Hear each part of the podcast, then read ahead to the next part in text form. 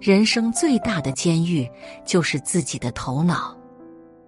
庄子讲过一个故事：一个废井中的青蛙向东海的使臣炫耀自己的生活：“我太快乐了，轻轻一跳就可以跳到井口，进到井里便能舒舒服服休息。那些赤虫、蝌蚪，没有谁有我这么快乐。”这只青蛙觉得自己独占一坑水，拥有一口井，极其称心如意。青蛙就很奇怪，东海使臣为何不经常到井里看看？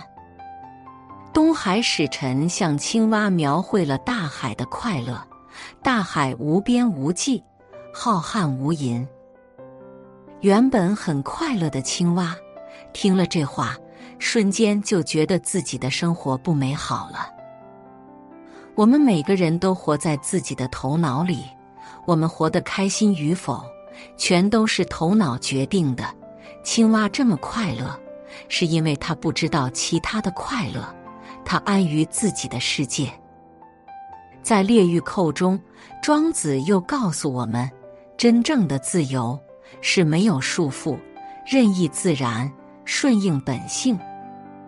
生乎今之事，很多人头脑里都有一个声音：要努力获得钱财，要努力获得名声，以便更好的生活。可是很多时候，正是这种想法，让我们活得不快乐。列玉寇到齐国去，但他中途就返回来了。路上遇见伯昏茂人，伯昏茂人问他。为什么你刚去又返回来了？列玉寇说：“路上的经历让他惊惶不安。他去酒馆喝酒饮茶，去了十家，但五家都事先给他送来茶酒，因为酒家知道列玉寇的名声，就免费将酒水送给他。这本来是好事，可是列玉寇却觉得这是自己修为不够。”长此以往，必定遭来祸患。伯昏茂人说：“你的观察与分析很好，但你等着吧，肯定有很多人跟随你。”两人分开，隔了一段时间，伯昏茂人前去看望列玉寇，只见列玉寇家门口放着很多鞋子。伯昏茂人知道他的预言成真了，于是。他一句话不说就走了。列玉寇得知伯昏茂人来了，鞋子都不穿就赤脚去追赶。他问：“先生既然来了，何不指教一二？”伯昏茂人说：“不是你能使人跟随你，而是你不能使人不跟随你。跟你交往的人没有谁会告诉你，他们的精致的言辞。”全是毒害人的东西，跟你交往的人，没有谁是觉醒和醒悟的，因此你们也无法彼此促进，从而成长进步。最后，庄子感叹：“巧者劳而知者忧，无能者无所求。泛若不系之舟，虚而遨游者也。”我们从小就在学习很多东西。积累很多知识，我们知道怎样讨他人喜欢，知道怎样才能获得名声，知道如何才能得到自己想要的。这些知识可以让我们在这世间获得一些东西，但他们同时也束缚了我们。黑塞说：“知识可以传授，智慧不能传授。”智慧唯有在觉醒和醒悟中得到，知识只能让我们获得外在的东西，而智慧却能让我们获得内在的平静。时至今日，我们被各种各样的知识包围着，每天都会被各种信息轰炸。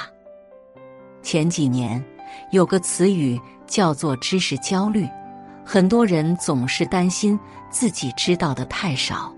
于是拼命获取各种知识，这样一来，贩卖知识的人就应运而生，想学习的人未必赚到了钱，但贩卖知识焦虑的人却实实在在赚到了钱。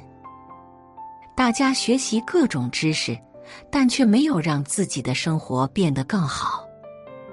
用一句很出名的话说，就是知道很多道理，但依旧活不好这一生。为什么呢？在我看来，这样的知道不是真的知道，只是耳朵听到了，只是眼睛看到了，只是在许多个脑细胞里留下了记忆，这是没用的。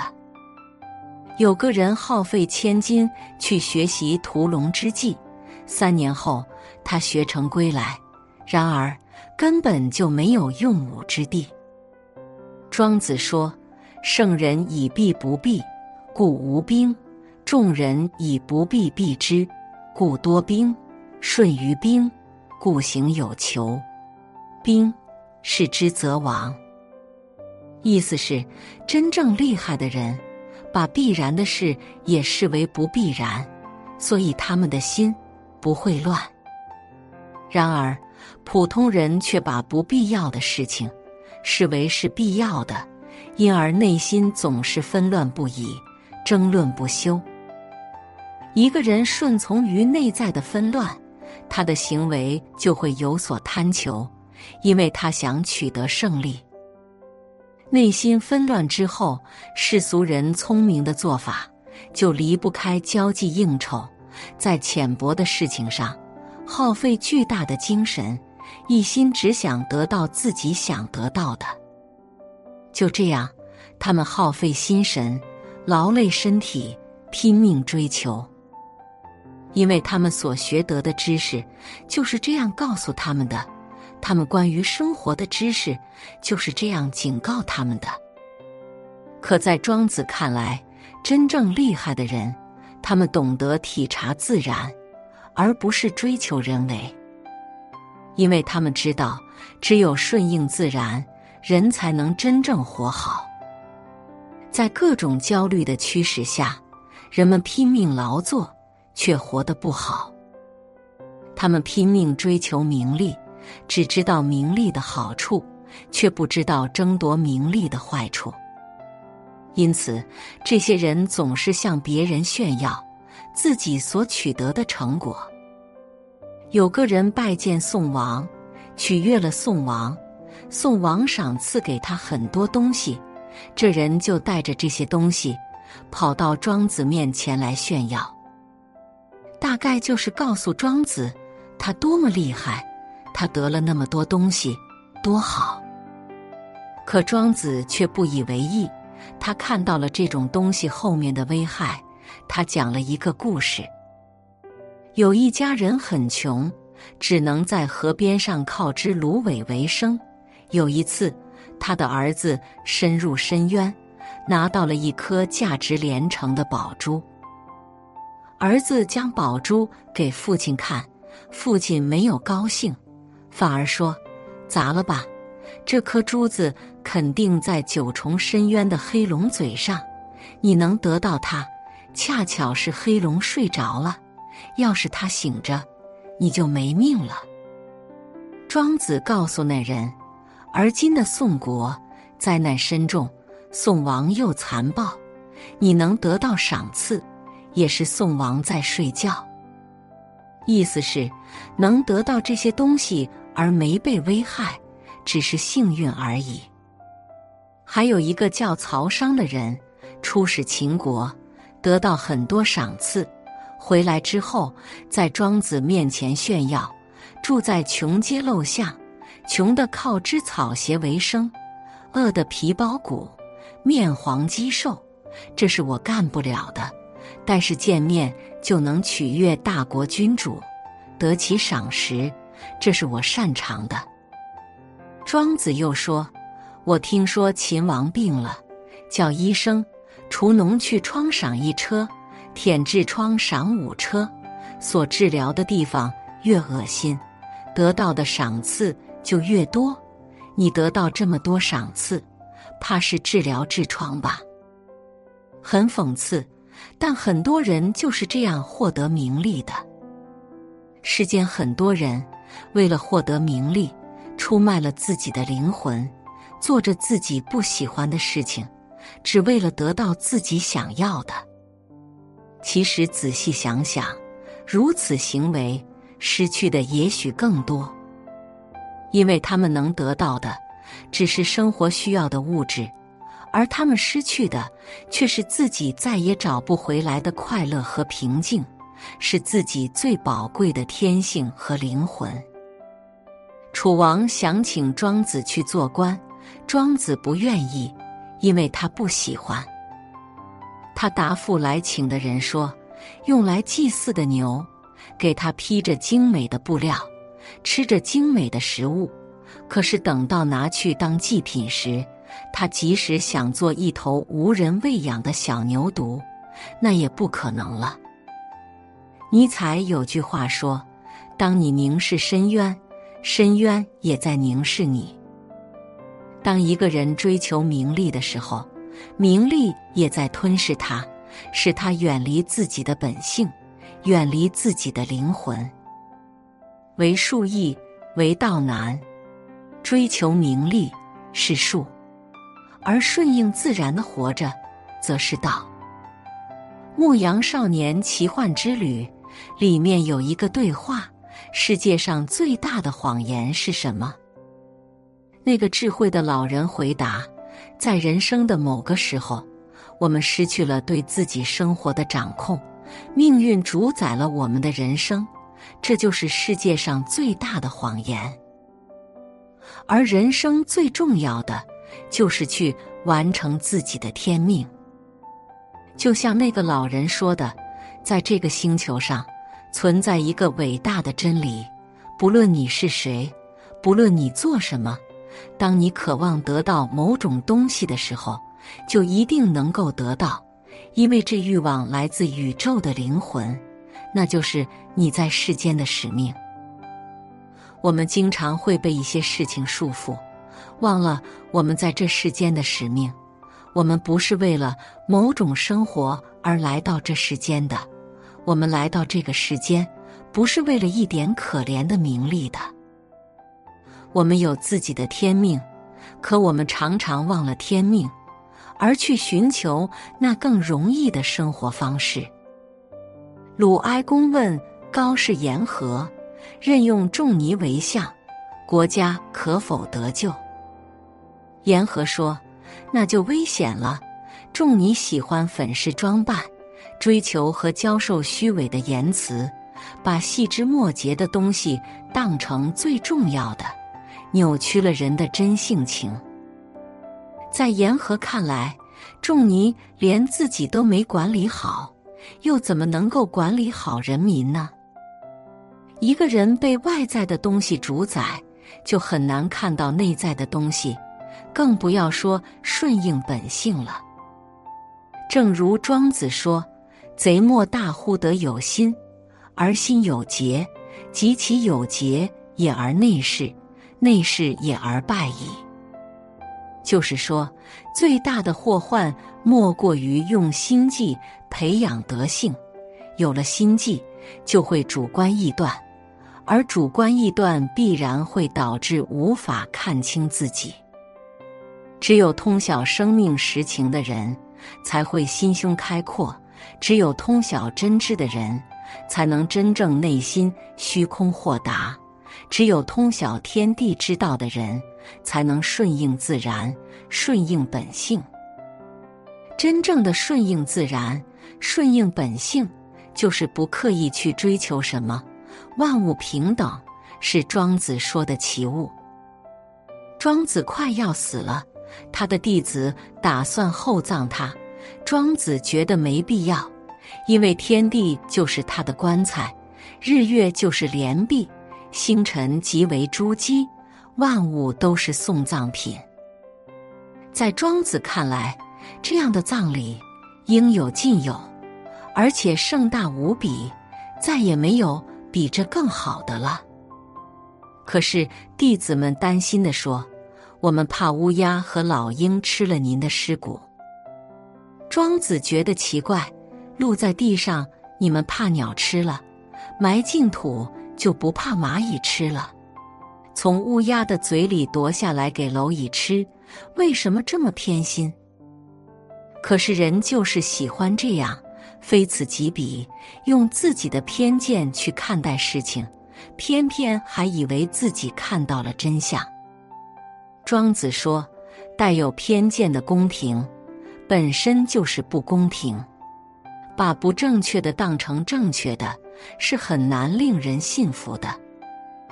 那些自以为聪明的人，其实都是被外物指使而活着。只有通达智慧的人，才能顺应自然。在这世界，愚蠢的人守着自己的偏见，沉溺于人世。”追逐外在的功名，天底下搞学术的人那么多，每个人都觉得自己才是对的。其实从更宽阔的角度来看，也只是偏见而已。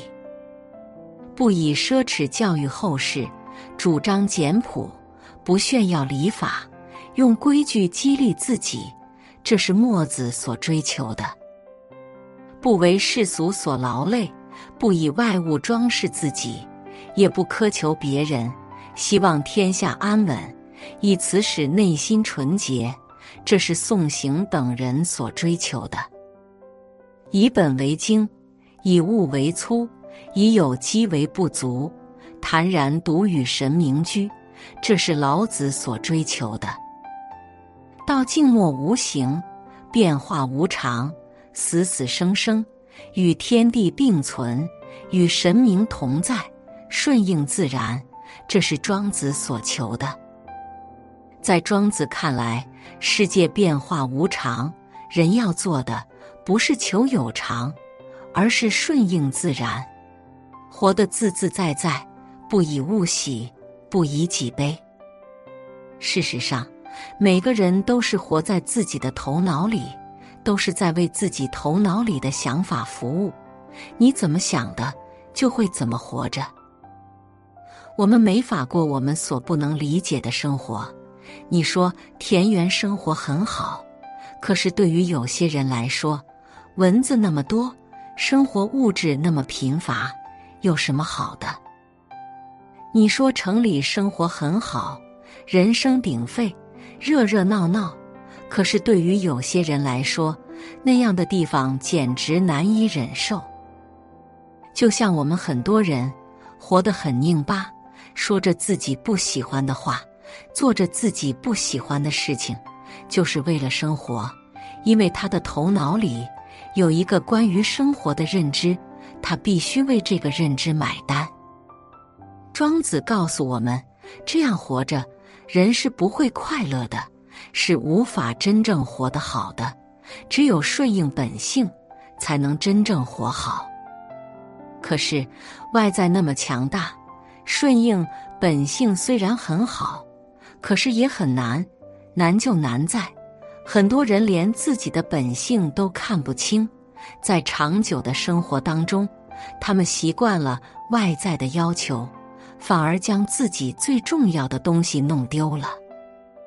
所以，这样的人顺应不了本性，只能顺应外在的声音。那声音已经代替了他的本性，成了指导他生活最重要的东西。但我反反复复说这些东西，就是希望有人能够反思一下，我们的本性究竟是什么样的。只有这样，才能改变。唯有反省。才能觉醒，唯有觉醒，才能真正改变。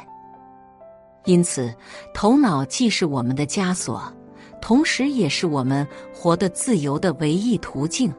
唯有我们不断突破头脑的限制，才能成为更自由的自己。